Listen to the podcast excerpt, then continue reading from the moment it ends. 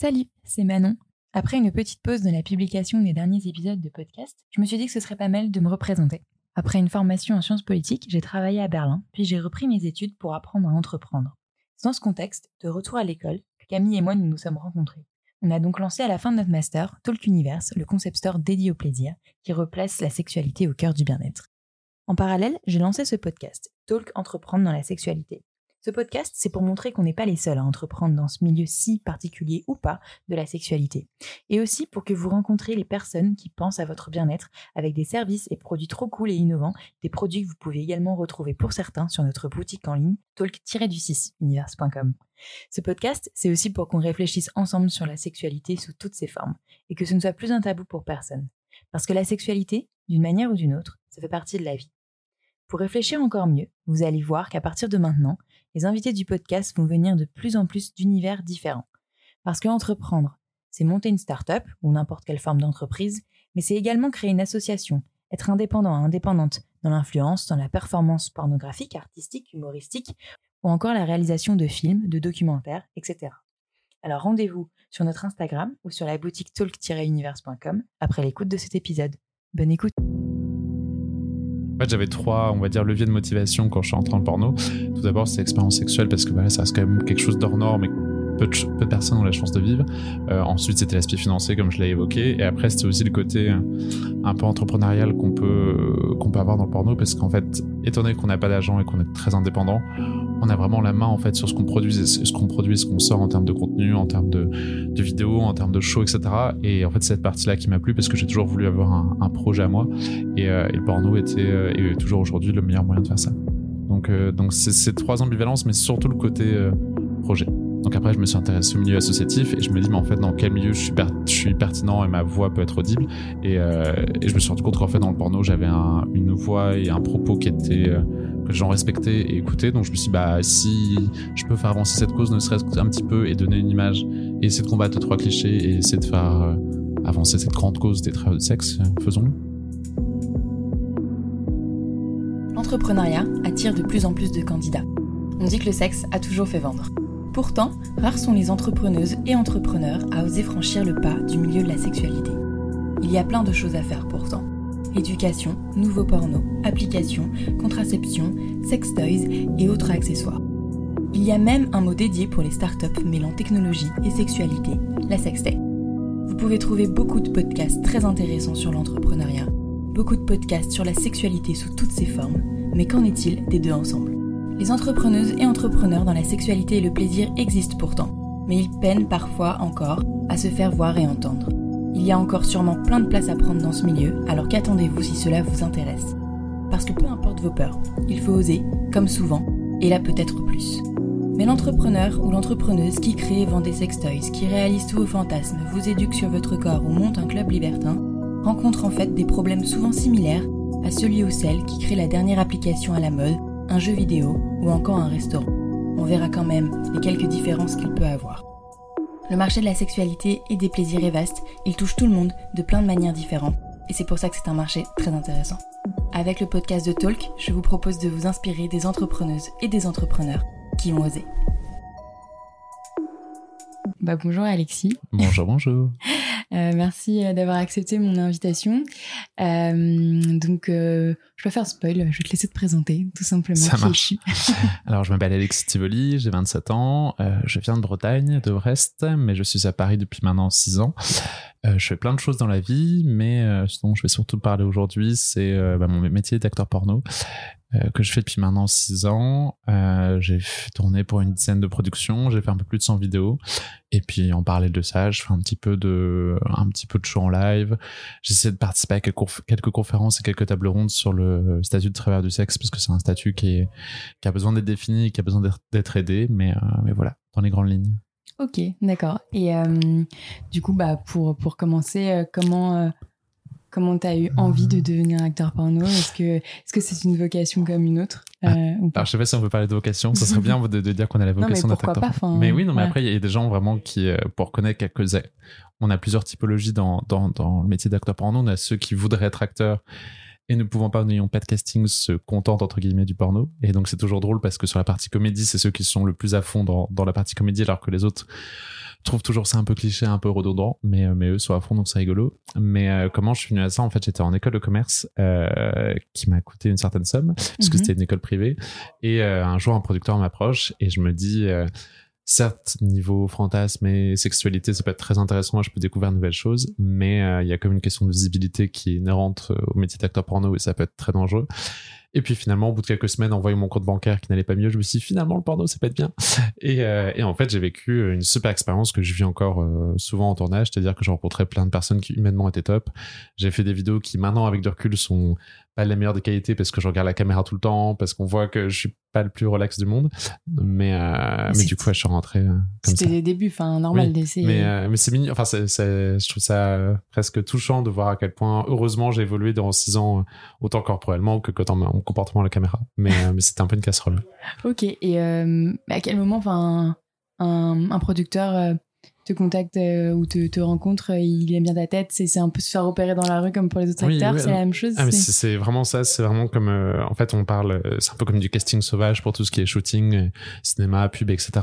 Euh, en fait, ça, c'est l'un des moyens. Après, il y en a beaucoup maintenant avec l'ère des réseaux sociaux qui se font, qui, comment, qui sont démarchés à travers les réseaux sociaux parce qu'ils ont déjà une visibilité qui est importante. Et donc, des productions se rapprochent d'eux. Et après, il y a toujours un onglet, casting et recrutement entre guillemets dans tous les sites de prod.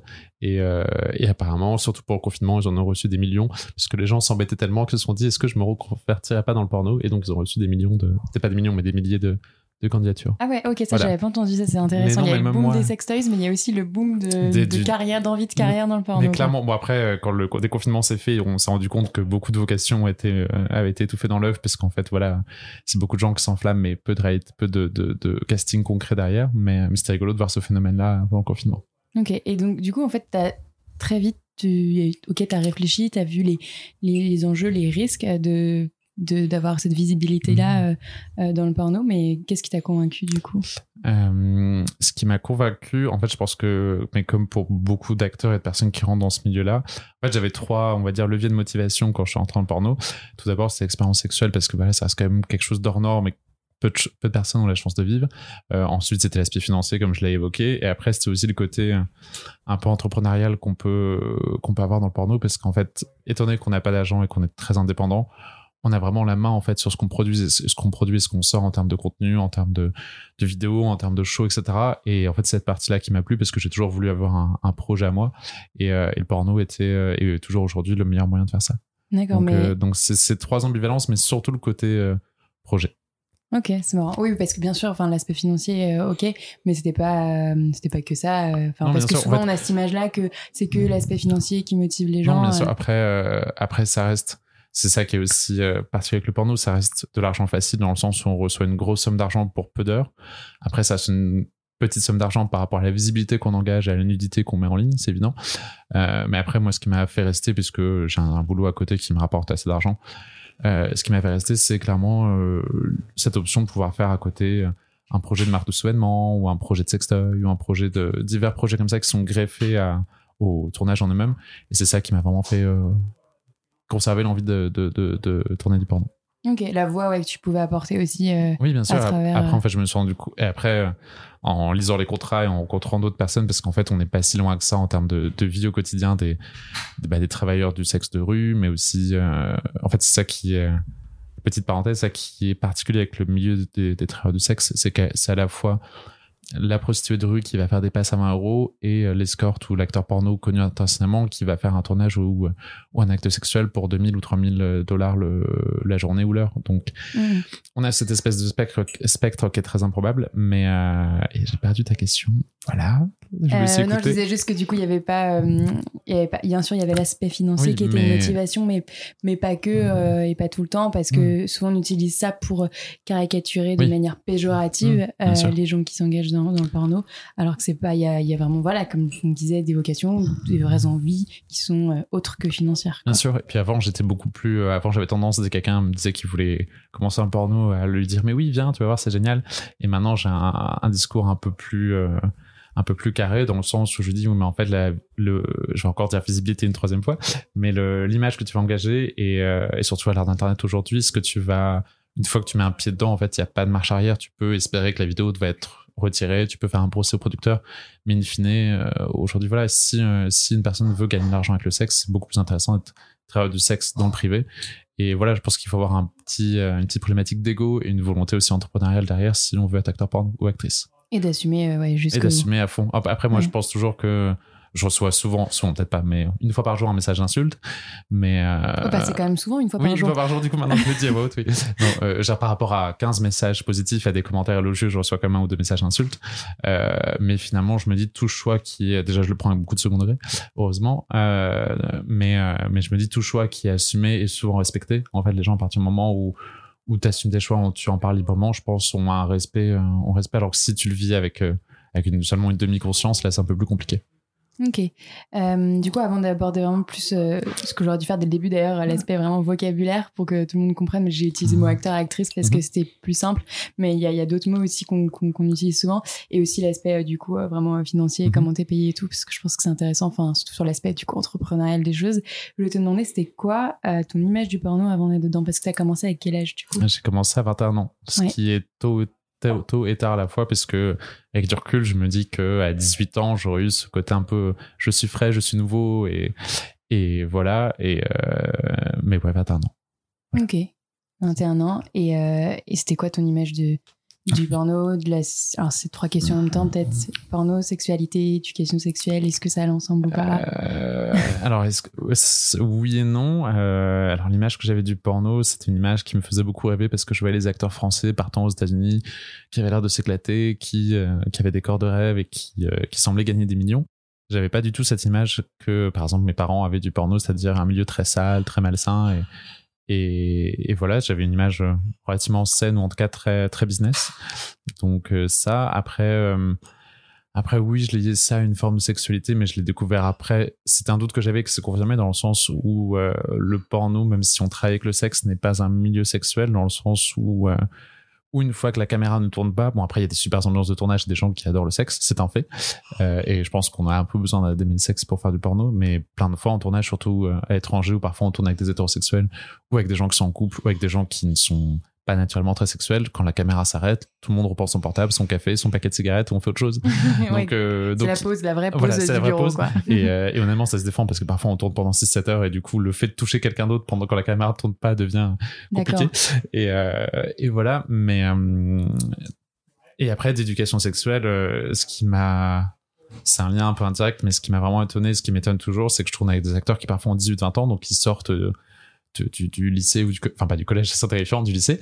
Donc ils sont censés avoir une éducation euh, sexuelle comme tout le monde. Et en fait ils ont des remarques notamment vis-à-vis de la santé sexuelle des IST des MST qui sont un peu terrifiantes à dire oui mais du coup j'ai pas avalé donc il y a aucun risque ou euh, non mais il avait l'air en forme du coup je m'inquiète pas pour le VIH euh, ou alors après ça c'est un niveau d'éducation. Après il y en a qui confondent VIH et SIDA ou qui font des amalgames. C'est encore je me dis ils ont la base des connaissances. C'est juste qu'il y a des choses qu'on besoin de clarifier mais certaines remarques je leur dis bon assieds-toi 10 minutes. On va faire un petit update sur deux trois trucs parce que là c'est parce que là surtout sachant que tu vas être confronté à une multitude de partenaires il faut que tu sois tu sois euh, au clair avec euh, avec tout ça Ok, et ça, peu importe euh, l'orientation sexuelle, euh, euh, que ce soit homme ou femme, milieu social, âge, il y a, enfin, si du coup jeune, 18 ans, etc., il y a, il y a des lacunes un peu oui, Il y a des lacunes, c'est évident. Après, après, pour avoir tourné avec des hétérosexuels hommes-femmes et des homosexuels hommes-femmes, les homosexuels hommes sont souvent les mieux renseignés en termes de santé sexuelle parce qu'ils sont souvent aussi en première ligne du VIH ou d'autres maladies comme ça. Ça reste une population qui est très à risque. C'est surtout à eux qu'on fait comprendre que soi-disant ce sont les plus à risque alors que c'est pas forcément le cas quand même. Bonne correction. euh, mais c'est oui voilà c'est ceux à qui on a envoyé le message le plus souvent, à qui on a communiqué ce message, euh, sont les mieux renseignés. Et, euh, après, par contre, oui, je fais pas vraiment de distinction euh, de milieu social ou de sociologie parce que c'est vrai que dans le porno, pour certains, c'est une activité qui est tellement ponctuelle et tellement hors de leur quotidien professionnel qu'il y a des gens, et il y a des gens se sont moqués de moi quand je dis ça, il y a des gens qui sont chirurgiens qui font du porno, comme il y a des gens qui bah, sont sans emploi et font du porno. Donc il y a vraiment tous les types de sociologie à travers. Euh, oui, justement, c'était euh, l'une de mes questions entre la, avant même d'aller sur euh, voilà le, le enfin comment t'es payé, etc. Mm. comment tu gagnes ta vie.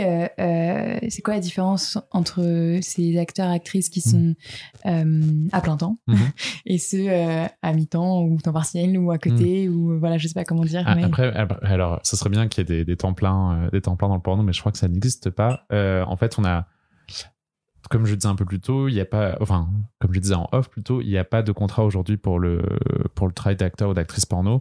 Il y a des contrats de, hum, comment, des contrats à durée euh, vraiment très déterminés d'engagement pour une demi-journée, une journée où on va préciser que c'est un acte d'artiste-interprète mhm. qui du coup peut être déclaré pour être, avoir le statut d'intermittent. Mhm. Mais très peu de personnes l'ont en France puisque déclarer 35 heures de tournage porno, euh, même pour, quelqu'un qui tourne beaucoup, c'est compliqué. Donc je crois qu'il y a un ou deux acteurs, actrices en France qui ont ce statut. Mais, euh, donc ça c'est pour l'aspect financier. quand je dis à temps plein, c'est pas forcément un CDI bien sûr, mais, mais, qui font ça comme, activité, comme activité principale en fait. Euh, et la vraie différence c'est que euh, je pense que c'est des c'est un choix de vie qui est tellement énorme et c'est aussi accepter que bah, c'est très clivant vis-à-vis de la société dans le sens où tu peux pas dire à un dîner avec des amis. Oui oui je suis actrice. Enfin c'est difficile de dire je suis acteur ou actrice porno parce que souvent le regard est péjoratif ou souvent on imagine que tu vas passer ta journée à t'envoyer en l'air et que c'est génial. Mhm. mais derrière il y a comme une certaine forme de précarité. Il y a des revenus qui sont plutôt instables et, euh, et aussi il y a souvent quelqu'un qui a les reins très solides et qui est capable de gérer sa carrière comme on gère une société, c'est-à-dire de savoir quels sont ses revenus, quels sont les projets dans lesquels il va investir l'argent, mais où il est pas sûr d'avoir un retour sur investissement. Je pense que c'est quelqu'un qui a soit qui est un petit peu fou et qui n'a pas, vraiment analysé tous les risques, soit quelqu'un qui a une vraie vision business et qui sait de par quoi il se lance. Du coup, c'est la deuxième personne normalement. J'espère, j'espère. J'ai pas encore. Enfin, là, je suis sur un projet de calendrier et, euh, et j'essaie de bien le mettre sur papier avant de me lancer. Je suis, encore sur la partie création et photo, mais c'est vrai que je suis un peu en train de me demander, euh, de me demander concrètement. Je veux pas me retrouver avec 600 calendriers de moi dans ma chambre, donc j'essaie de faire un flux tendu, mais c'est mais c'est compliqué. Mais euh, mais oui, il faut réfléchir à chaque détail parce que voilà, on n'est pas on n'est pas on n'est pas Madonna ou Lady Gaga à avoir un million à mettre sur un projet qui potentiellement ne marchera pas. Donc euh, donc voilà chaque chaque décision est pensée euh. donc tu réfléchis en fait en termes de coût marketing de ton ah, image euh, ou qu'est-ce que tu vas payer seulement pour l'image et qui va être un investissement indirect pour, pour avoir des retours après ou? Ah mais évidemment. Et puis même même pour faire parler avec des gens qui sont influenceurs sur des domaines plus génériques plus généraux le je pense que la visibilité on n'est pas forcément on n'est pas en mesure d'avoir quand on met notre visibilité en jeu et quand on communique sur les réseaux sociaux, on sait qu'on va pas avoir un investissement, un retour sur investissement immédiat, mais il faut être capable de créer cette espèce d'image un peu féerique de acteur porno où tout se passe bien et de, de véhiculer le, meilleur, euh, comment la meilleure image vis-à-vis des tournages et de sa carrière pour ensuite créer un trafic mais très indirect vers une production et que la production sache que ce trafic vient de toi. C'est quelque chose de très lointain et de très particulier comme circuit et qui est qui est très long. Mais, euh, mais voilà, on n'est pas quelqu'un qui vend un produit qui va ensuite recevoir directement des royalties d'un produit. On reçoit pas, par exemple, certaines personnes pensent qu'on gagne euh, de l'argent sur les vidéos qui, de nous qui sont vendues. Eh bien non. Donc, euh, donc ouais, c'est une espèce de, de, de, jeu très improbable où, en fait, voilà, plus notre vidéo se vend, plus indirectement le producteur se rend compte qu'on est quelqu'un qui fait vendre et du coup, le retour, le retour est fait ensuite parce qu'on est réengagé, mais il n'y a pas de royalties ou de système de, de retour sur investissement direct sur la vente des, des scènes. Ok. Euh, et du coup, ouais, on va peut-être faire un petit, petit point vocabulaire oui. maintenant. Euh, du coup, là, on, a utilisé le mot acteur, actrice pour l'instant. Euh, je sais qu'on dit beaucoup performeur aussi.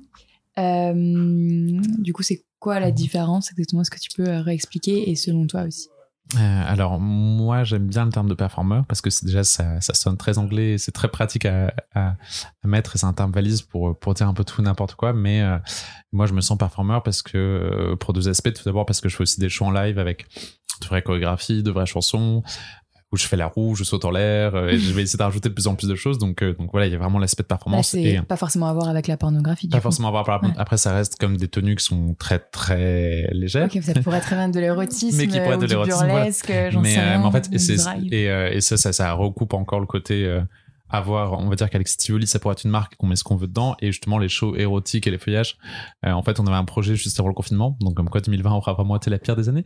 Mais avec, euh, avec un ami à moi, en fait, on devait faire un tour de France et on avait commencé à vendre des dates à, certains saunas, certains, euh, certains clubs, certains, certaines discothèques. En fait, on devait faire un spectacle qui allait vraiment, du burlesque un peu comique et feuillage mignon à quelque chose de beaucoup plus porno. Et justement, on avait ce, show de 30 minutes à décliner euh, et, après le Covid est arrivé, tout a été décalé. Mais euh, donc voilà, performeur, j'aime bien pour cet aspect-là et aussi parce que et ça se développe de plus en plus. Maintenant, le, le métier de travailleur du sexe commence à avoir une résonance politique qui est de plus en plus importante pour plein de raisons parce que par exemple pendant le Covid euh, il y a eu aucune aide vis-à-vis de travailleurs de sexe parce que forcément il y avait d'autres personnes il y a d'abord des personnes qui étaient en plus grande précarité et d'autres personnes à prioriser, ce que j'entends tout à fait. Après, euh, après même pour les tournages porno, qui sont quand même le côté entre guillemets euh, respecté, classe et visible des travailleurs du sexe, on va dire. Mhm. Euh, même on a reçu zéro information vis-à-vis du Covid, c'est-à-dire qu'on peut littéralement faire ce qu'on veut. Personne nous a dit euh, arrêtez de tourner ou tourner différemment. Après, chaque production a un peu vu, un peu vu midi à sa porte et a fait des choix vis-à-vis de ses acteurs et la santé de ses acteurs. Et certaines ont été hyper conscientes et on dit pas de bisous, ou alors on stoppe les, on stoppe les tournages pendant un mois, un mois et demi, prise de température, test PCR. Chacun, euh, chacun évalue le niveau de, de risque pour ses acteurs. Mais, euh, mais voilà, donc voilà pourquoi j'aime Performer, pour l'aspect politique et l'aspect un peu valise euh, du fait de pouvoir faire après plein de projets derrière. Après, il n'y a, pas- il y a pas vraiment de terminologie exacte et qui ne correspond pas à la réalité. Chacun, je pense, choisit le terme pour décrire sa réalité. Il y en a qui font aussi du gogo ou du strip. Du coup, performer, ça prend tout son sens parce qu'ils font vraiment trois ou quatre activités derrière. Ok, ouais, parce que ouais, en anglais, on dit, euh, on dit performer pour. euh, mais on va, on va préciser performer quoi, quoi. Genre, oui, euh, bien sûr. euh, et c'est pour ça que. Ouais, enfin, après, moi, je, quand, je, quand je parlais de ce mot-là en français autour de moi et, et du fait que, par exemple, je voulais t'interroger ou quoi, on m'avait dit, mais, euh, ah, mais performer, moi, j'aime pas trop le mot parce que ça, en français, on pense à performance. Mm. Et donc, du coup, comme si. en plus, Oui. Déjà, la pornographie a déjà cette image-là de, de, Mm. de- d'être à que sur la performance. Alors que, par exemple, dans, je sais pas moi, le porno peut-être plus alternatif, euh, ça va être plus artistique. Et, et euh, donc voilà. Mais ok, d'accord. Et il y a, il y a beaucoup à dire sur, euh, sur le porno, justement. euh, alternatif, comme tu le dis, et mainstream. Et euh, il y a un énorme truc. Enfin, on finira le point vocabulaire d'abord, mais il y a, il y a un gros truc à dire sur le porno. Voilà, Bah, mainstream. et- justement, par exemple, tu vois, Eh c'est ben, quoi la différence? Euh, en, pour faire simple, euh, et c'est peut-être une remarque que je ferai un peu négative vis-à-vis de. Donc, pour je cite un exemple, en fait, j'ai participé avec Lisa Del Sierra, qui est une actrice porno euh, hétéro assez connue, qui est adorable et avec qui d'ailleurs je devais tourner malheureusement euh, Covid à nouveau. Euh, enfin, pas tourner, je devais tourner pour elle, mais pas avec elle. Ce serait D'accord. très drôle de tourner avec elle d'ailleurs, mais, mais non. Euh, et en fait, on a été ensemble à une conférence qui était tenue par le Stras. Et euh, donc, elle était Alors, je très te rappelle ce que c'est le Pardon, le désolé. Le Stras, c'est le syndicat des travailleurs du sexe, Ouais. donc qui, est- qui doit représenter normalement de la prostituée de rue jusqu'à l'actrice ou acteur porno. Euh, donc il y avait elle qui est comme très représentative du porno mainstream. Ça fait 20 ans que donc du porno, euh, pour faire simple, grande production américaine ou française. euh, corps hyper euh, hyper dessiné et corps très standardisé et, euh, et souvent très gros caché et porno très classique euh, trois positions gros éclairage et voilà rien de rien de très personnel. Le fameux script, en gros, du plombier fellation, du, fellation, pénétration, éjaculation faciale et, et, et voilà. et Spoon et demain enfin il y a une super série comme ça qui s'appelle Hard sur Canal Plus où un moment le réalisateur décrit dit bon comme d'hab fellation euh, fellation euh, péné péné anal et puis on fait les éjacs demain. Enfin Ah bon oui, c'est typiquement euh, typiquement cette, cette, cette- ce type de de- de- d'organisation. Et après d'un autre côté il y a le porno qu'on peut appeler alternatif indépendant ou politique qui euh, qui justement se veut de montrer d'autres corps et d'autres sexualités ou simplement une sexualité qui soit moins axée sur la performance qui aujourd'hui a du mal à qui perce dans certains milieux mais qui a du mal à à vraiment avoir une plus grande, euh, un plus grand impact, une plus grande visibilité, tout simplement parce qu'aujourd'hui on fonctionne dans le porno comme dans la musique ou dans le cinéma dans une telle immédiateté de tout. En fait, on est habitué. Avant, on achetait un VHS, on allait au marchand de journaux, on, attendait que mamie soit au lit, on allumait le VHS de heure et demie. Maintenant, les gens regardent du porno en cinq minutes sur leur iPhone, euh, sur leur smartphone, en, allant- en allant aux toilettes au bureau. Donc, on n'est plus tous à la même découverte du contenu. Donc c'est pour ça aussi, je pense notamment que les gens ont du mal à se, pencher sur un porno que sur alternatif. Pourtant, je pense qu'il y a une vraie demande il y a, il y a des choses très bien qui se font. Après, euh, ce que j'avais trouvé dommage, et je, je, je tenais à citer cet événement-là, donc on participe à une conférence euh, organisée par le Stras avec donc Lisa Del Sierra, moi-même, donc qui fait un peu des deux pornos, mais surtout du, surtout du porno mainstream parce que malheureusement, à un moment, le côté financier est quand même très présent et c'est aussi malheureusement la, les offres qu'on me fait, qu'on fait principalement en termes de porno et de, de contenu à, de contenu dans lequel participer. Et il y avait une troisième, une troisième actrice et en fait, euh, Lisa Del Sierra, en marge du, euh, de la conférence, s'est fait traiter de Darienne, Darienne, je ne sais plus quoi. Enfin, déjà, Ariane, je trouvais ça hyper violent. Mhm. Euh, et après, Darienne sexiste ou je sais plus quoi, tout simplement parce que justement, en fait, elle était, euh, on lui reprochait d'avoir cette forme de sexualité soumise à l'homme dans le porno qu'elle représentait. Darienne, alors je vais dire Ariane bourgeoise, mais c'était pas ça la bonne, la bonne formulation. En gros, on lui reprochait euh, d'être soumise à l'homme hétéro, hétéro blanc et d'être très pénétrocentré et que euh, et voilà que tout se passe dans un porno très qui peut être décrit comme violent vis-à-vis de la femme. Après, elle a un point de vue. euh, alors déjà, plein de choses à, à dire de ce côté-là. De un, c'est dommage qu'un que la branche du porno qui se veut justement indépendante et alternative se retrouve à critiquer la sexualité de quelqu'un d'autre alors que alors que c'est pas du tout son rôle C'est pas le but. c'est pas le but et c'est complètement voilà c'est pas nécessaire et ça ne fait pas avancer. Et ensuite euh, et ça me fait penser à un autre point que je voulais aborder. Beaucoup de personnes me disent mais les femmes dans les pornos on a l'impression que que qu'elles subissent que euh, ça envoie la pire image de, de la femme au monde. Alors oui il y a clairement un travail à faire sur l'image de la femme dans le porno et, euh, et je pense qu'il y a, des grosses avancées à faire là-dessus. Par contre, sur la façon dont les femmes sont traitées sur les lieux de tournage, j'ai jamais vu un milieu professionnel, bon, on dit peut-être beaucoup des milieux professionnels que je fréquente, mais quand une femme actrice arrive sur un tournage, c'est la personne la plus respectée c'est elle qui donne la ligne sur tout. C'est-à-dire qu'elle fait exactement ce qu'elle veut, c'est elle qui donne le lead sur tout et c'est elle qui a la voix sur absolument tout, sur l'ensemble des pratiques. Alors évidemment, ça pose même pas la question, enfin, ça aborde la question du consentement et le consentement est évident et, c'est même pas ça ne devrait même pas être problématique dans le porno. Mais voilà je tiens à dire que les personnes qui euh, les actrices porno sont vraiment des, des figures du porno qui sont très respectées euh, lors des tournages Alors, enfin, ouais, bien sûr, c'est pour les grosses productions, les productions en France. Enfin, j'imagine qu'il y a forcément Après, des après, productions voilà, avec des dérives comme partout. exactement Mais en Je tout cas, euh, voilà, sur la plupart et notamment euh, pour pour bah, les, les grosses actrices françaises, euh, enfin même la Mm. plupart du porno, en tout cas qui est Mm. fait en France, ça se passe dans de très bonnes conditions. avec Après, on a tous eu des mauvaises expériences et tous des moments où, où ça s'est pas bien passé. Mais, euh, mais après, ce qui est chouette au niveau des réseaux sociaux et ça qui a aussi changé la donne, c'est qu'avant, on avait tendance à être un petit peu le, comment on appelle ça, l'étalon d'une écurie. euh, c'est une très mauvaise image, mais bon, euh, d'être euh, le poulain d'une écurie. Et, euh, et voilà, appartenir à une production et on n'avait pas vraiment la voix sur ce qu'on faisait et sur, on n'avait pas forcément la main sur notre image. Aujourd'hui, c'est l'un des avantages des réseaux sociaux, c'est que malheureusement, c'est- heureusement, si une actrice porno un acteur porno a un souci avec une production, il est capable d'engager une communauté et, à- et de faire part de, de sa mauvaise expérience. Alors parfois, euh, c'est un peu surfait ou c'est faux, mais en tout cas, cette possibilité est ouverte. Et, euh, et ça, par contre, ça permet à des actrices porno de se défendre et aussi de prévenir d'autres actrices de ne pas aller vers telle ou telle production parce que les pratiques sont pas les bonnes. D'accord, ouais, vous pouvez vous passer le mot. Il y a vraiment Oui. une Ah, il y a une vraie, il y a là-dessus une vraie euh, solidarité et une reprise de contrôle et de pouvoir sur Mm, votre qui image, est énorme. ouais. euh, enfin sur l'image voilà, de l'acteur et de l'actrice qu'il n'y avait pas avant quoi. C'est évident. Ok. Et euh, du coup, comme je te disais, je passe une question à l'autre Mhm. souvent.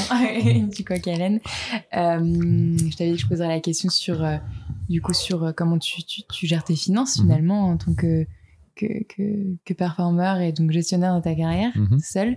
Parce que, parce que du coup, tu disais qu'il n'y a pas d'agent pour les acteurs porno. Ah, C'est ça. Pourquoi? Exactement. Il n'y a pas d'agent, tout simplement parce qu'à partir du moment où on, in fine, on, a comme une prestation sexuelle qui sera rémunérée, même si ça peut être voilà, très scénarisé, peut y avoir euh, plein d'éléments qui s'entremêlent, mais, euh, in fine, voilà, on a comme une prestation sexuelle, donc on ne peut pas, dans la loi française, avoir, et même dans la plupart des lois européennes, avoir de tierces, tierces parties qui viennent entre la production et nous, puisque c'est considéré comme du proxénétisme, qui est donc puni par la loi.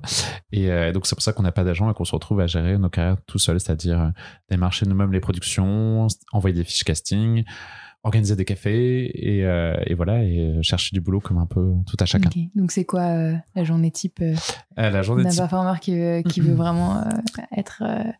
Euh, la- enfin, sa carrière, quoi. alors moi du coup j'ai moi c'est un cas enfin c'est pas un cas un peu particulier parce que c'est le cas de beaucoup d'acteurs et actrices. J'ai un travail à côté. Donc Mhm. euh, donc pendant cinq ans je travaillais dans le monde de la nuit gay parisienne. Donc j'avais tout le monde savait que je faisais du porno à côté. C'était même un petit peu un sujet de discussion dans le sens où les clients parfois du bar venaient pour me rencontrer moi. Donc c'était chouette. C'était en termes d'ego c'était assez génial comme moment. Euh, donc voilà. Maintenant je suis dans une maison d'édition ce qui est beaucoup plus normé comme travail et un peu étrange à vivre forcément au quotidien puisque quand euh, on reçoit des centaines de messages de gens qui nous adorent et qu'on voit des milliers de vues sur nos vidéos et qu'après on redevient assistant la journée du coup être euh, le, le moins le moins valorisé de, de son entreprise. On se dit qu'il y a vraiment voilà deux mondes deux mondes dans une même personne. Euh, et voilà mais en fait la journée euh, hors tournage c'est euh, la journée classique de travail avec beaucoup de réponses aux mails euh, beaucoup de on essaie de s'engager avec sa communauté parce que les réseaux sociaux aujourd'hui ça représente comme une grosse part de notre travail. Euh, et après bah, souvent des Skype avec d'autres acteurs des Skype avec des journalistes et, euh, et après moi je sais qu'en ce moment et depuis un an je tourne le soir et le week-end. Donc parfois j'ai un tournage tout le samedi ou tout un week-end. Parfois je pars le week-end à l'étranger mais du coup c'est très très serré en termes de, d'organisation. Donc, je prends un, un avion euh, à 23h et je tourne le lendemain à 9h, donc c'est un peu compliqué. Euh, mais c'est intéressant, on rencontre toujours des, personnes des personnes chouettes. Et, euh, et, après, maintenant, ça se fait un peu moins, surtout en, raison du Covid.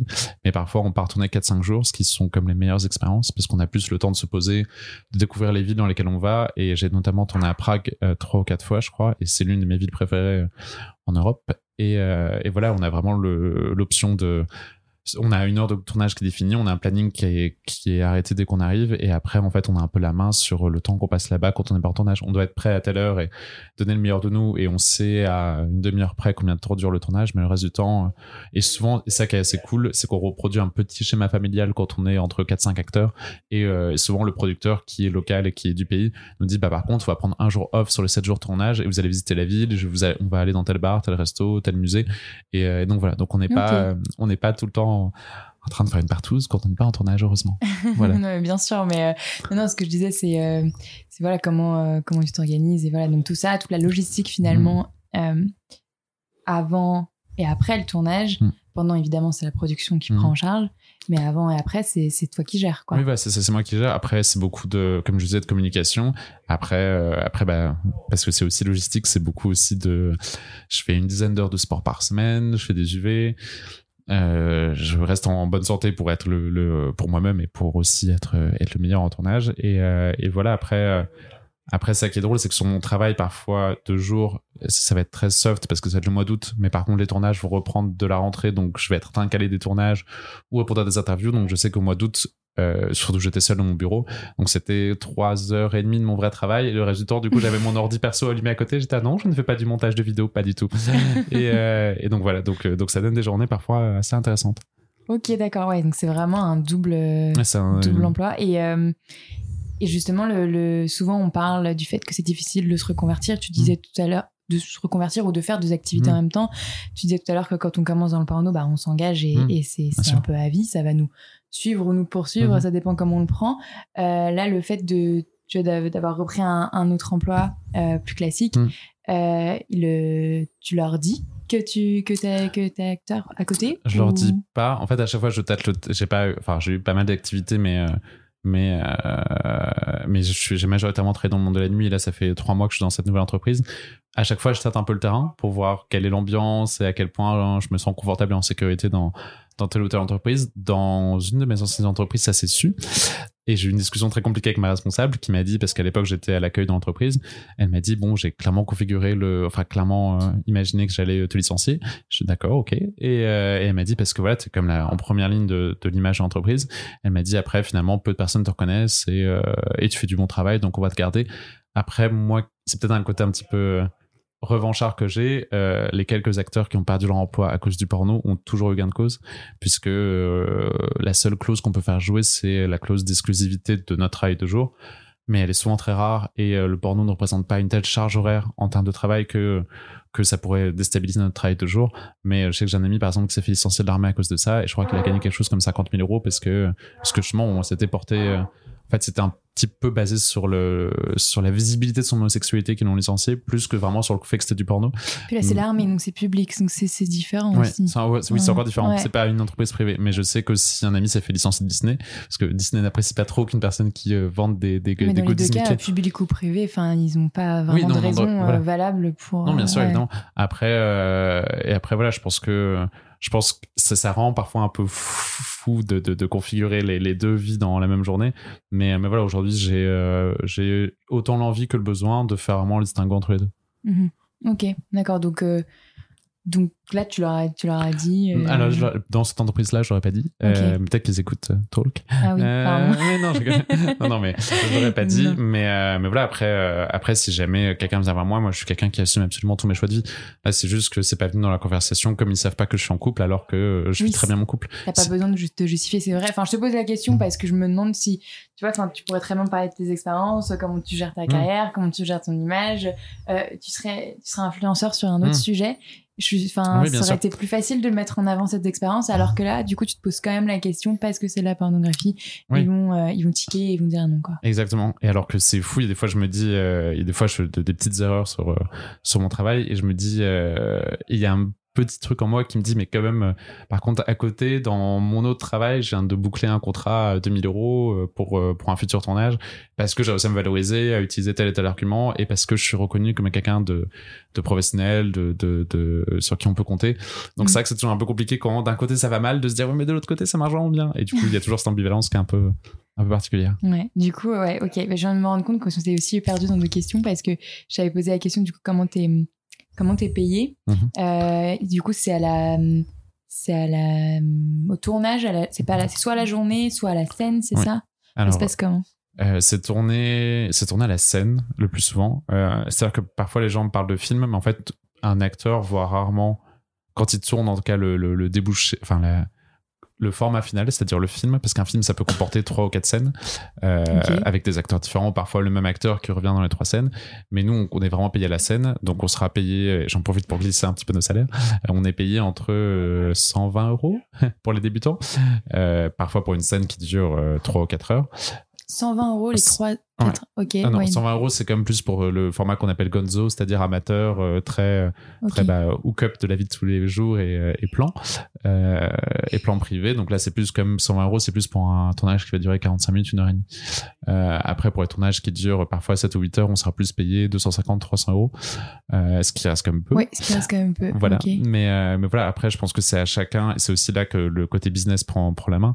C'est-à-dire que c'est à chacun de savoir aussi la visibilité qu'il est capable de dégager, le, le- le- la communauté qu'il est capable de, de- d'engager, et, euh, et voilà, de négocier son salaire. Moi, maintenant, je suis à un stade où je me permets de négocier mon salaire parce que je, J'allais dire, j'ai pas besoin du porno, oui et non, mais genre, je suis capable de, de, de euh, voilà, d'essayer de, de, d'avoir un peu de bagou et de dire, bah, finalement, euh, la scène qu'avant tu me payais 200, maintenant, je pense que je, ça vaut plus le coup que tu me payes 350 ou 400 ou 500. Mm.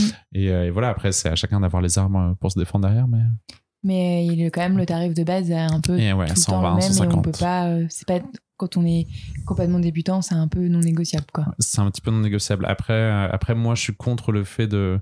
Par exemple, j'ai une production qui fait à la fois des tournages SM, donc qui sont très intenses pour les avoir vécus, euh, et des tournages plus classiques. Et en fait, ils sont partis du. Au début, ils pensaient plus payer les acteurs pour les tournages SM. Finalement, ils ont gardé les mêmes cachets pour les deux, puisqu'ils partent du principe qu'on devrait le faire parce qu'on a envie de le faire en termes de curiosité sexuelle, et pas se dire, ok, bon, c'est vrai que j'aime pas ça, mais euh, pour 50 euros de plus, je le fais. Parce que du coup, c'est le pire tournage du monde si jamais tu subis euh, bah, littéralement une douleur physique et que derrière, derrière, tu serres les dents en disant oui bon il y a 50 euros de plus et ça vaut le coup je pense qu'au moins là-dessus humainement ils sont transparents ils savent qu'il faut le faire parce qu'on a comme une, une envie sexuelle derrière D'accord.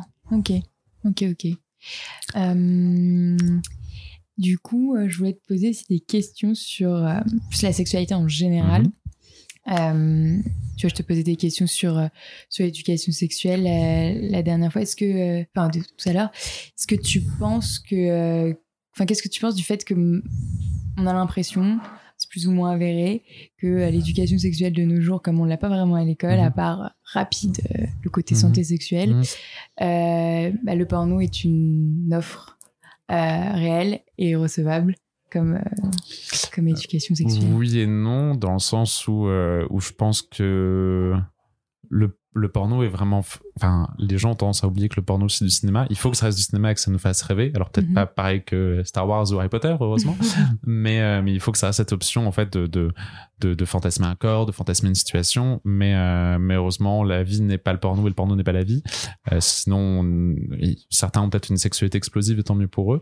Mais, mais après, je pense que par exemple, sur le discours que doit avoir un parent vis-à-vis d'un enfant qui regarde du porno, je trouve que le parent qui explique que c'est pas le diable et que c'est pas mal, que c'est un sexe qui est scénarisé, mais que euh, le, le, rapport de, de- le rapport sexuel dans la vraie vie doit être un rapport d'intimité, de confiance, de respect et d'écoute. Euh, je pense que c'est ça la clé. Après, faut pas diaboliser ce contenu parce qu'il y a des choses qui sont tout à fait respectables et qui montrent des rapports sexuels euh, tout à fait euh, honorables. Mais euh, Mhm. je me perds un peu. Mais euh, mais voilà, je pense que mais mais euh, par exemple euh, blâmer le porno pour euh, après j'ai pas le discours le plus construit je pense que j'ai encore beaucoup de réflexions à mener là-dessus mais les- blâmer le porno pour la violence par exemple qui que la- les violences conjugales Ouais. je trouve qu'il y a un pont qui- enfin il y a des parallèles qui sont faits qui sont pas toujours pertinents dans le sens où voilà Ouais, non, mais Point. pareil, c'est ce que c'est ce que tu disais au début. Enfin, en gros, euh, c'est pas la réalité. oui heureusement Euh, Il y a des violences qui sont claires dans, dans le porno euh, mainstream, si, Mhm. si je puis dire. Euh, mais c'est pas pour autant que qu'on va faire la même chose chez nous. Oui. Ne le faites pas chez vous, c'est voilà, clairement le message qu'on devrait. c'est- C'est clairement ça, quoi. Enfin, Mm. c'est pas parce qu'on voit on voit une fusillade que dans un, dans, Ouais. dans un film d'action que qu'on est son- qu'on va qu'on se dit ah mon fils ou ma fille va faire la même Mm. chose euh, à l'école. Euh, non. Donc du coup euh, c'est pareil dans le porno. Après il y a parfois il y a des du, du sexe violent euh, qui fait fantasmer. Euh, ça c'est un autre sujet. Mm. mais euh, donc du coup, euh, ouais, le fait que que que euh, bah il y a plein de jeunes euh, garçons comme filles, hein, bon, principalement Mm. garçons pour l'instant qui apprennent un peu, je sais pas moi, des techniques, euh, Mm. euh, le cunilingus en regardant du, du, du porno. Euh, je trouve ça dommage dans le sens où, euh, Après, c'est censé être de la fiction et pas un contenu éducatif. Quoi. Oui, bah, je trouve ça dommage dans le sens où, voilà, comme tu l'as dit, c'est censé être de la fiction et pas un contenu éducatif. Mais par contre, la vraie question, c'est qui est. Je pense qu'on est tous censés, jusqu'à un certain point, découvrir de nous-mêmes euh, les techniques, entre guillemets. Mm. Mais, euh, mais vrai comment le porno a cet avantage que, euh, surtout sur les pornos mainstream et les gros pornos américains ou des grandes productions françaises, on, euh, on, peut prendre du plaisir en tant qu'acteur, mais en fait, on nous demande d'être tellement visuel, tellement à ouvrir tous les angles, à, à faire puissance 10 tout ce qu'on ferait dans la vraie vie, qu'en fait, c'est- pour le coup, c'est très visuel et on comprend très bien ce qui se passe. Et parfois, je pense que oui, euh, des gens apprennent des choses, mais donc tant mieux pour eux. Mais, euh, mais la vraie question, c'est qui est censé se prendre ce rôle éducatif et offrir cette. cette voilà cette cette, édu- cette éducation je sais pas si on de technique mais cette éducation aux pratiques en tout cas Non, mais je pose la question parce que parfois j'ai l'impression que c'est un peu le seul euh, référent euh, euh, très clair et voilà visuel justement euh, d'éducation. Là, il y a d'autres propositions qui se font, euh, Mm. euh, que ce soit avec Oh My Yes ou quoi que c'est pas si visuel que ça, mais par exemple Climax, c'est Mm. pas de la pornographie, mais Mm. c'est très visuel. Et, et moi, j'ai, enfin, à force de, de lecture, de questionnement autour de moi et tout, j'ai l'impression que la pornographie a été une source d'éducation sexuelle Ah, pour beaucoup. c'est pour ça que je te demande en tant qu'acteur, genre, est-ce que, est-ce que voilà, on, on a pu te faire des reproches euh, euh, de ah mais c'est un mauvais exemple que vous donnez aux jeunes. Je Ah mais alors ça, ça, ça plein de fois. Après, euh, après par exemple le pari, le, le, le pari qu'a pris, euh, en fait, ça, je, je fais un parallèle mais qui va s'expliquer. Euh, Nikita Bellucci et son mari Ludovic, qui sont donc une actrice porno très connue Mm. et, euh, et son mari qui est réalis- réalisateur, euh, en fait ont pris le pari, ils font des vidéos. Donc euh, je crois que c'est pour la- le site web de Nikita. Je, fais pas de placement, mais bon bref. Ils font, pas grave, ils font on- des, ils on font des mettra le vidéos lien. autour de Nikita. Et en fait, ils se sont dit, bon, finalement, la comédie dans le porno a relativement peu d'intérêt. Faisons passer un message de société, entre guillemets. Donc, ils ont fait, par exemple, passer... ils se sont un peu moqués du fait que certains hétéros jouent beaucoup, garçons hétéros, acteurs porno hétéros, jouent sur le fait que euh, ils mettent des photos de fesses, des photos un peu sexy pour justement le public gay qui les suit derrière. Ils se sont moqués. Là, on a écrit ensemble une, une vidéo autour de- des stéréotypes du VIH. Et donc, du coup, c'est un couple, enfin, un groupe d'amis à table qui dit, mais en fait, euh, mon chéri, il vient de m'annoncer qu'il avait des VIH, euh, c'est con, je l'adorais, mais du coup, dans deux mois, il est mort. Et son pote lui dit, mais attends, le VIH, c'est pas tout ça en 2020. euh, les gens vivent tout à fait, enfin, vivent normalement, même si ça reste une contrainte, une contrainte. Et voilà, il y a une discussion qui s'ouvre. Et je me dis, finalement, c'est un pari qui est intéressant puisque ça, ça ne durera que 10 minutes et les gens en retiendront ce qu'ils peuvent. Mais finalement, vu qu'ils attendent un porno de qualité derrière, un porno qui sera, voilà, très visuel et très qualitatif, bah, au moins, peut-être qu'on aura fait rentrer deux, trois idées et deux, trois bonnes infos euh, sur ces Ah, deux du minutes. coup, de- c'est des, des vidéos sur des thèmes un peu comme ça, Voilà. pris humoristiques, euh, euh, bon, sur, du coup, sur un sujet aussi ça avec le VIH, Mhm. que, les, que, les, que les photos euh, des acteurs euh, porno hétéros, euh, tournées en dérision, et ensuite il y a une scène euh, Voilà, porno. alors tourner hors désir jusqu'à enfin il y a il y a on va dire trois minutes de comédie euh, assez sérieuse entre guillemets. Et après il y a un petit il y a toujours un petit jeu euh, un petit jeu autour de je sais pas de la gorge profonde ou d'autres choses un peu plus comiques. Et là après ça dérive sur la partie porno. Mais au Ok, moins ils ont ce pari de pas faire pour la millième fois le plombier ou ou la Ouais. fuite d'eau ou, ou le livreur de pizza et d'avoir au moins un, un sujet de société. Je me dis finalement c'est peut-être une méthode de- d'aborder des sujets qui comptent de façon légère et, et Ah, je pertinente connaissais pas du tout. D'accord, trop bien. bah, mais, je vais euh, après, ils commencent à faire ça. Je crois qu'ils ont fait 6 ou 7 vidéos, mais c'était, euh, ils ont aussi abordé le fait que, que une association, une association comme le NI, qui, euh, qui aide certains acteurs et actrices porno à se reconvertir, à sortir du porno, euh, et un message qui parfois, le NI, oui. UNI non, le NI comme un nid d'oiseau. N-I-D. Ah, ok, d'accord. Oui, bah, ah oui, le nid, d'accord. Et, et du coup, il faudrait que je me renseigne plus sur. enfin, je les avais rencontrés une fois en, en- en- sur euh, son émission de télé. Ils avaient un discours qui était assez violent. Et ils disaient que le porno était littéralement la prostitution filmée. Et que on pouvait pas vivre le porno sereinement et avoir une vie chouette à côté et du coup ce qui est quand même très violent Mm. quand on vit ça au quotidien et que on est habitué à, enfin on est habitué à ce message mais quand on l'entend sur un plateau télé de la part de quelqu'un qui vous regarde avec un regard de, de, de mépris et de pitié c'est toujours un peu particulier mais euh, mais voilà ils avaient notamment abordé ce sujet la prostitution filmée du consentement dans le porno donc c'était assez intéressant Ouais, j'avais euh, du coup, j'ai eu peur parce que quand tu m'as dit l'UNIP, ça me faisait penser à un syndicat étudiant euh, de très à droite. Donc Non, j'étais là, pardon. Mais le NI aussi, du coup, est assez euh, conservateur. Oui, assez voilà, conservateur, clairement, voilà. mais ça, j'avais lu aussi. Ouais. Ok, et, euh, et justement, ça, ça fait le parallèle euh, avec euh, enfin, les obstacles que tu as, que as pu rencontrer dans, Mm. bah, dans ton métier. Euh, Est-ce que ça va être par les messages euh, Mm. d'insultes que tu peux recevoir chaque jour, euh, ce genre d'a- d'associations, de collectifs euh, qui vont complètement essayer de détruire ce que vous faites, ou, ou c'est encore d'autres choses? Est-ce qu'il y a des combats, des obstacles qui t'ont plus marqué, qui t'ont forgé, qui t'ont je pense qu'avec du. Je pense qu'il faut vraiment, euh, je leur dis comme j'ai dit il y, a, quelques minutes, je pense qu'il faut vraiment avoir les reins solides dans le porno, mais comme dans n'importe quel métier où, euh, où on engage sa visibilité, puisque bah, il y a forcément des gens qui n'ont pas aimé ce qu'on fait. Après, au bout de 7 ans, on apprend à en rire, heureusement. Après, il y a toujours des propos qui font plus mal que d'autres. Je sais que parfois on insulte ma famille. C'est jamais quelque chose qui est plaisant. Après, je me suis, maintenant, j'ai une espèce de mantra. C'est une drag queen américaine qui dit, euh, What people think of... Anglais. What people think of me is not of my business. Ce que les gens pensent de moi, ce ne sont pas mes affaires. Et quand on a ce mantra-là en tête, du coup, bah, ça aide euh, sur beaucoup de points. Mais, euh, mais voilà, les, les... j'ai pas vraiment. euh, J'avais un exemple en tête que j'ai oublié.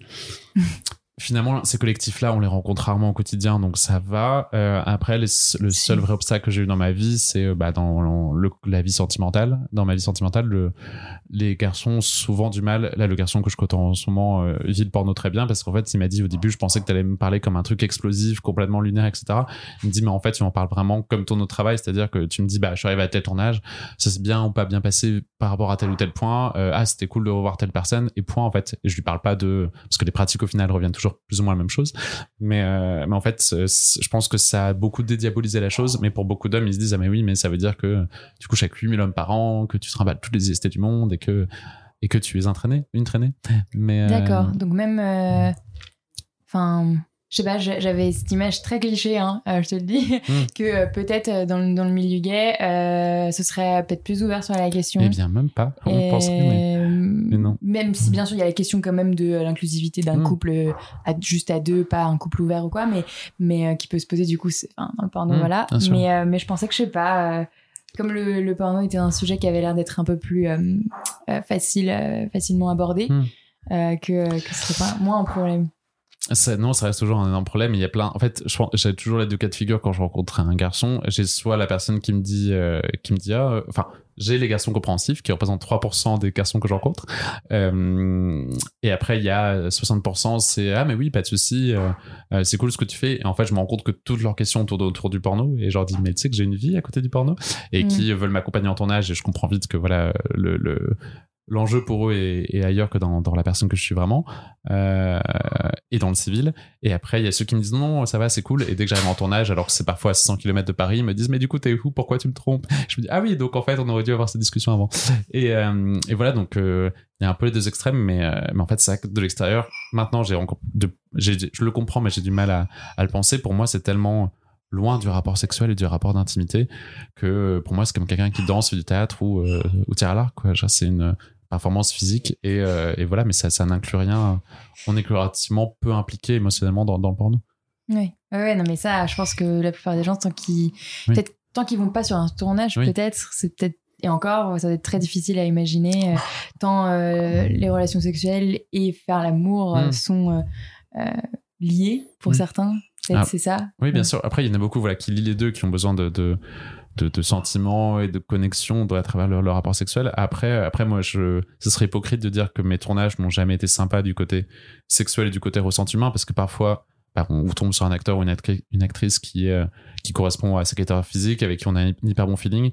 Et en plus, toute la scène se passe bien, on est bien réveillé, on est en forme, les positions sont chouettes, le scénario, le scénario est pas ridicule. C'est vrai qu'une fois que tous ces prérequis-là sont posés, on a un rapport sexuel, une performance qui est hyper chouette. Et, euh, et voilà, donc là-dessus, ça pourrait s'approcher de ce qu'on peut faire dans la vraie vie. Mais ça arrive tellement rarement que ça reste euh, Mhm. épisodique et ponctuel. Ok, d'accord. Et euh, qu'est-ce que je voulais dire? Ouais, est-ce que du coup tu t'es quand même pas mal engagé à, à- à prendre la parole sur le sujet du coup des performeurs. même du coup, tu t'es intervenu dans, dans un festival qui s'appelait, j'ai oublié, le Snap. Le Snap, donc qui représente Mhm. les travailleurs et travailleuses du sexe. donc de- voilà, tu as voulu un peu montrer une parole politique de ce que tu Mhm. fais. Euh, est-ce que pourquoi tu t'es dit moi je peux le faire, moi je suis légitime, euh, tu vois, par rapport à d'autres euh, d'autres performeurs ou performeuses? Euh, je pense que je pense que tout simplement déjà pour euh, 90% des personnes qui font ce métier le le ils le font pour le fantasme et pour l'envie de de- d'un jour tourner un porno mais euh, mais le- leur combat s'arrête là entre guillemets. Et c'est plus voilà un désir qui est très euh, qui est très personnel et je le respecte tout à fait.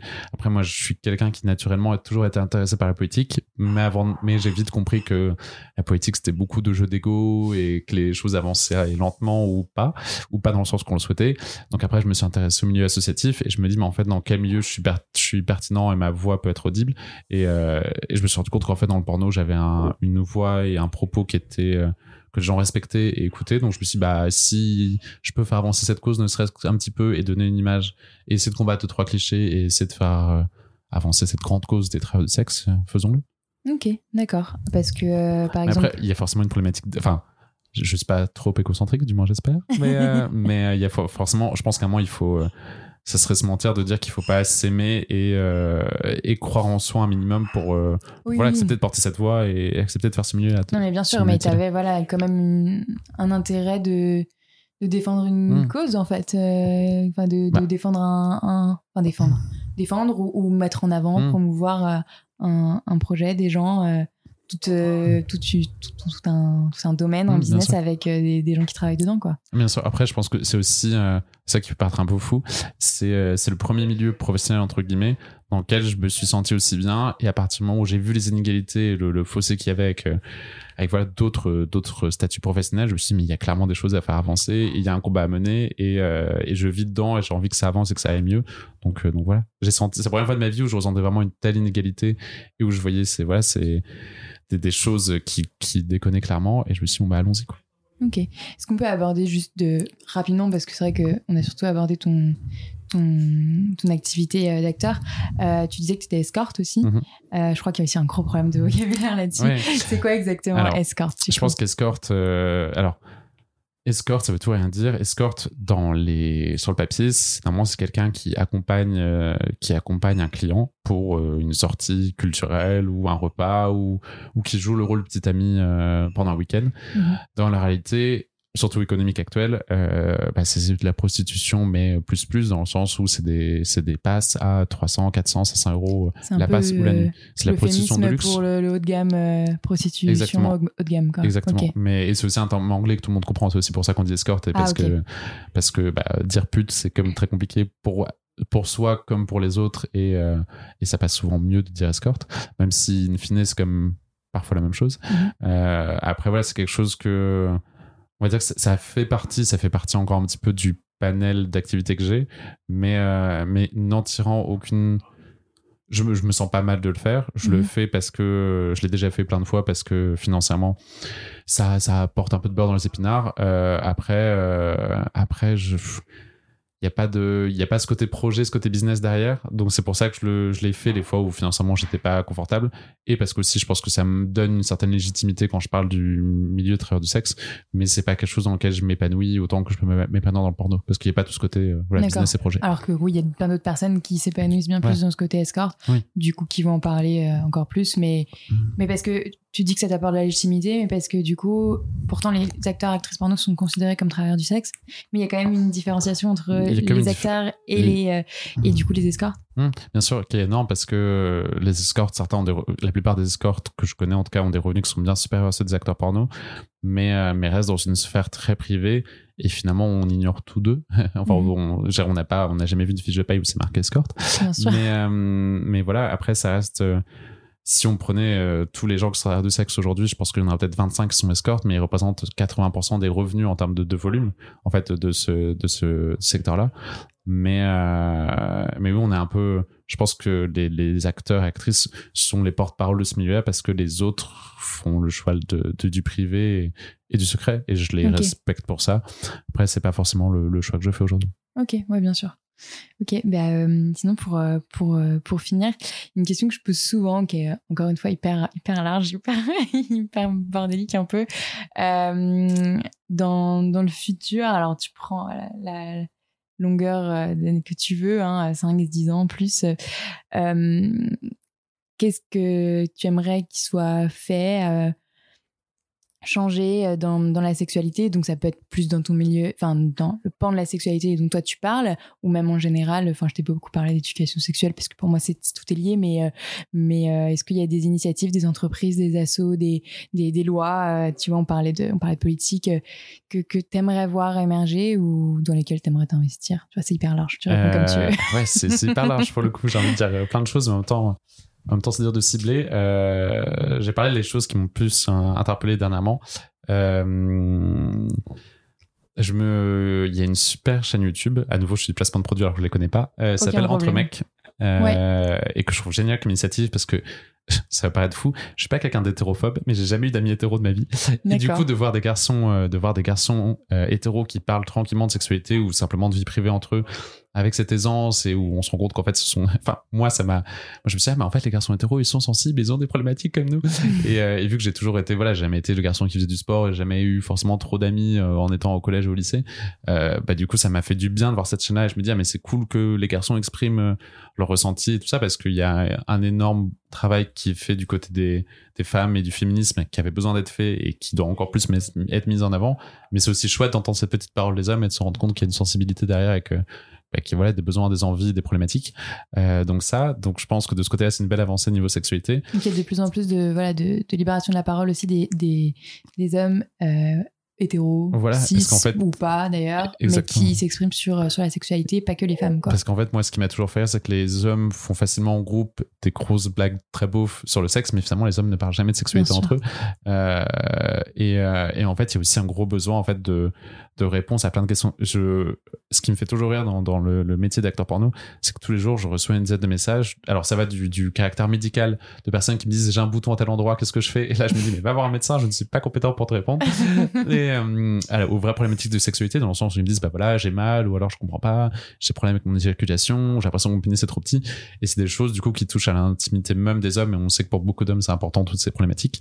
Donc, euh, donc il y a en fait, il y a vraiment une parole qui a besoin d'être libérée, aidée, écoutée et est promu. Donc, euh, donc voilà, il y a plus d'ouverture, plus de liberté et plus de, de, respect aussi de, et de bienveillance. Je pense que la bienveillance, on a besoin tous dans tous les milieux et, et encore plus euh, niveau sexualité. et en l'occurrence, du coup, là, au niveau des hommes, quoi. Et au niveau des hommes. Hmm. Parce qu'on fait les costauds, mais en vrai, on est, on est fragile et sensible. ouais, bien sûr, comme tout le monde. C'est ça. Et bah, super, on peut finir là-dessus. Ouais, ça me va. Bah, merci beaucoup, en tout cas. Merci à toi.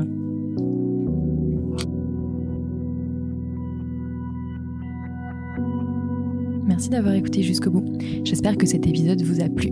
C'est le 21e épisode, déjà, après une petite pause, me voilà de retour. Donc, comme vous avez pu le remarquer, encore une fois, et je vous avais déjà prévenu dans le 20e épisode, euh, j'essaye de plus en plus d'ouvrir le champ des invités, c'est-à-dire que je ne vais plus seulement interviewer des CEO, des entrepreneurs, des entrepreneuses de, start-up, comme on, l'imagine euh, actuellement quand on parle d'entrepreneuriat, mais aussi des gens qui entreprennent en général dans la sexualité. C'est-à-dire, c'est quoi entreprendre? Entreprendre en créant une association, entreprendre en étant influenceur, influenceuse, entreprendre en étant euh, complètement indépendant, en freelance, indépendant de, son contenu, de, son, de ce qu'on dit, de son image. Et c'est exactement ce qui se passe par exemple avec Alexis et ce qu'il vous a expliqué pendant tout le long de cet épisode. Voilà, donc je vous souhaite euh, vous montrer à quel point les métiers autour de la sexualité sont vraiment divers. J'espère que vous en avez appris beaucoup sur les travailleurs du sexe, que vous avez enrichi votre vocabulaire euh, en, en essayant de comprendre la différence entre performeurs, performeuses, acteurs, actrices porno et aussi plein d'autres sujets qu'on a abordés pendant cet épisode. Bref, j'espère que les épisodes vous intéressent toujours autant. N'hésitez vraiment pas à continuer de partager vos réflexions en commentaire de l'épisode et en plus de me mettre quelques petites étoiles, évidemment, si ça vous a plu. Vous pouvez me contacter sur le compte Instagram talk-du8univers ou sur notre site internet talk-du6univers.com. Je vous mets les liens en description, évidemment. En plus, en ce moment, on a moins 10% avec le code A2 grâce au clip réalisé avec Louisa Donna. Pour en savoir plus, je vous laisse aller sur le compte Instagram. Très vite.